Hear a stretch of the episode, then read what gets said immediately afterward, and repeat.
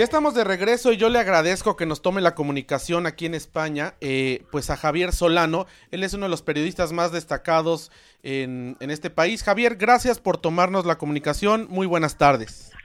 De nada, hombre, encantado de estar con vosotros.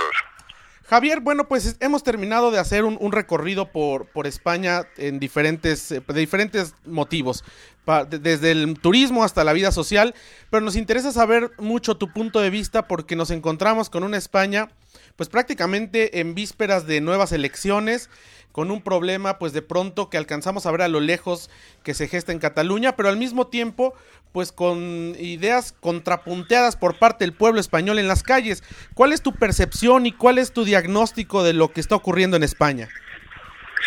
Pues eh, mi percepción, eh, como no podría ser de otra manera, es la de que estamos viviendo en este momento unos días, unos meses, y yo diría hasta unos años bastante convulsos, porque desde el punto de vista político, en España hace ya bastantes años que no hay unas mayorías claras de ninguno de los dos partidos que desde la transición, después de la muerte de Franco, han ido turnándose eh, a lo largo de los últimos 40 años para gobernar el país, porque han surgido partidos nuevos, tanto en el espectro de la derecha como en el espectro de la izquierda, que hacen ya imposible, absolutamente imposible, que un solo partido tenga la capacidad suficiente parlamentaria como para formar un gobierno. Y esto es algo completamente nuevo, no había sucedido nunca antes y ahora estamos asistiendo pues a la necesidad de que haya unos acuerdos entre distintos partidos políticos, en principio dos o incluso hasta tres a la vez tendrían que acordar para conseguir un gobierno y por lo tanto esto es bastante difícil en estos momentos dadas las circunstancias. Fíjate que seguimos con atención anoche el debate que se llevó a cabo entre los voceros, digamos, de los partidos políticos que se enfrentarán el próximo día 10 de noviembre en las urnas.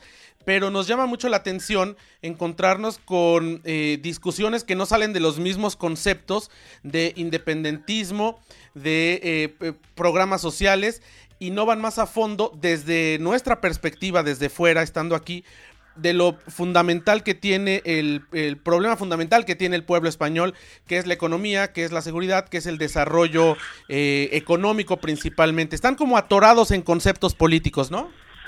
Sí, sin ninguna duda. O sea, eh, normalmente los partidos habitualmente, y ahora todavía más, suelen escudarse en una especie de mm, verdades a medias, es decir, una serie de problemas que muchas veces los conciben ellos más como problema que el propio pueblo, que la propia gente. Eh, uno de ellos, evidentemente, es este al que acabas de aludir, ¿no? El, el problema de Cataluña, el problema catalán, que no es nuevo. Por cierto, esto es algo que ha surgido en los últimos años de manera pública, pero que se lleva alarmando siglo y medio, exactamente igual que el problema vasco. O sea, el problema al final no es que haya mmm, 500 personas en las calles de Barcelona eh, haciendo barricadas con fuego. No, el problema es que hay dos millones al menos de catalanes que no se sienten españoles.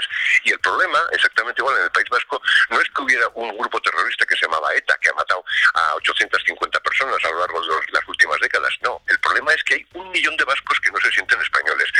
Mientras no se sea capaz por parte de los partidos convencionales de entender esta situación, problemas van a seguir enquistados.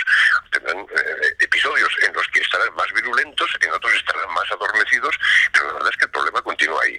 Pero aun siendo esto un problema importante, porque en España, eh, sobre todo desde el punto de vista de la derecha, siempre ha sido un dogma de fe, la unidad de la patria, la unidad del país, cosa muy curiosa, porque yo estoy hablando ahora contigo, que eres mexicano. México hasta principios del siglo XIX era España y evidentemente se desgajó y se desgajó Colombia y Argentina y toda Centroamérica. Es decir, que estos dogmas son dogmas hasta que finalmente dejan de serlo. Por lo tanto, yo, yo creo que no tiene tanta importancia como pudiera parecer. Es más una cuestión más, eh, podríamos decir, espiritual que un problema real. Porque el problema real, como has apuntado tú, es el problema social y económico al que estamos asistiendo. Eh, dentro de la crisis que surgió en el mundo, prácticamente en todo el mundo occidental, eh, en el año 2007-2008, que luego tuvo vaivenes, eh, eh, momentos, episodios en los que se agravaba, mo momentos en los que se aliviaba, pero que seguimos todavía en la cola de aquella crisis. En, en, este momento en España, básicamente el problema principal es un problema económico, es un problema de paro. Hay muchísimo paro, muchísima gente que no puede trabajar y que por lo, por lo tanto eh, hay una contracción precisamente eh, por el problema del paro y de la escasez de los ingresos familiares, hay un problema evidentemente de consumo. Esto repercute en que hay un problema fiscal porque hay menos impuestos, porque hay menos gente trabajando, menos gente consumiendo. Entonces es una pescadilla que se muerde la cola. Continuamente estamos en este círculo vicioso del que es muy difícil salir. Y este sería el problema principal que hay hoy en día en España. Todo esto lleva consigo mm, eh, eh, ramificaciones colaterales, como por ejemplo el de todos los pensionistas, todas las pensiones, cómo se van a poder pagar esas pensiones. Evidentemente, las pensiones, si no hay ingresos suficientes, pues es prácticamente imposible que dentro de 15, 20, 25 años puedan seguir pagándose las pensiones, al menos con la fórmula que hoy conocemos. Es decir, todo al final eh, gira en torno a un problema económico básico. Y además es que yo creo que no es no solamente un problema español o un problema que está en España en este momento, sino que es un problema de la, de la sociedad occidental. Esto quizás se, se sale un poco de la pregunta que me has hecho, pero yo es que creo que estamos asistiendo al final de una civilización, la civilización occidental como hoy la conocemos.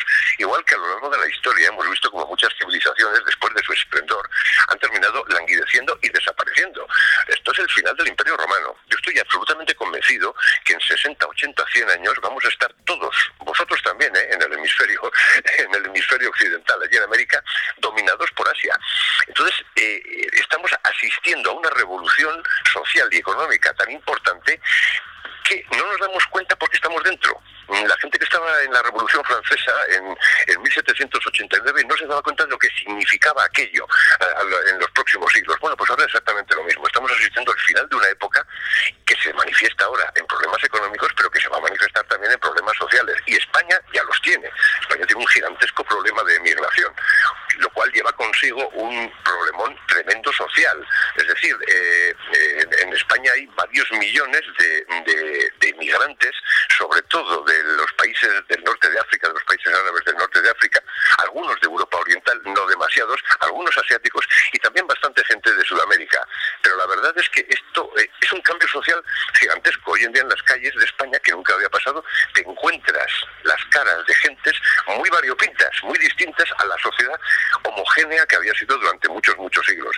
Y esto lleva consigo unos enormes problemas y tensiones sociales, evidentemente, porque lógicamente la gente que, que es de fuera, cuando es muy poca, prácticamente no se nota su presencia. Pero cuando empieza a ser mucha, y hay muchos lugares en España en los que esto sucede, eh, terminan por lógica, ¿eh? eso es lógico, imponiendo su sistema social de costumbres, de folclore y de cultura. Y entonces hay un choque evidente con la gente autóctona. Y también hay un problema que, que, observo, eh, Javier.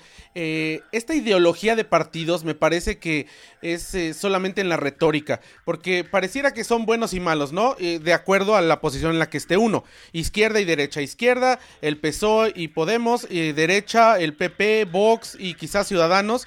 Pero que al final del día, en el ejercicio del poder, ni siquiera en los últimos años han reflejado verdaderamente esta ideología de derecha, de centro o de izquierda, porque todos han caído en actos de corrupción, porque a todos se les ha ido de las manos la economía y la política. Entonces me parece que estas banderas de izquierda, derecha, pues ya son anacrónicas, ¿no? Sí, yo también estoy convencido de eso. Esto tenía un sentido durante el siglo XIX, el siglo XX. Hoy en día, en el siglo XXI, en el que estamos, cada vez se nota menos la diferencia hipotética que puede existir entre derecha e izquierda, sobre todo en los partidos más centrados de la izquierda y más centrados de la derecha. Sus programas podrían ser perfectamente intercambiables. Vemos un listado de medidas a tomar por parte de partidos de izquierda que si le cambiamos el membrete de la hoja donde están escritos, podrían ser asumidos eh, estas, eh, estas trincheras, vamos a decir, ideológicas, cada vez se están desdibujando más. Cada vez es más difícil distinguir a unos de otros. Y además, luego existe eh, otro plano que a todos afecta, que es el de la realidad. Una cosa es decir, en un mitin electoral. Voy a hacer, voy a hacer, o, o, prometo que voy a quitar, y luego te encuentras con la realidad. Y la realidad es muy dura para todos, para los partidos de derecha y para los partidos de izquierda.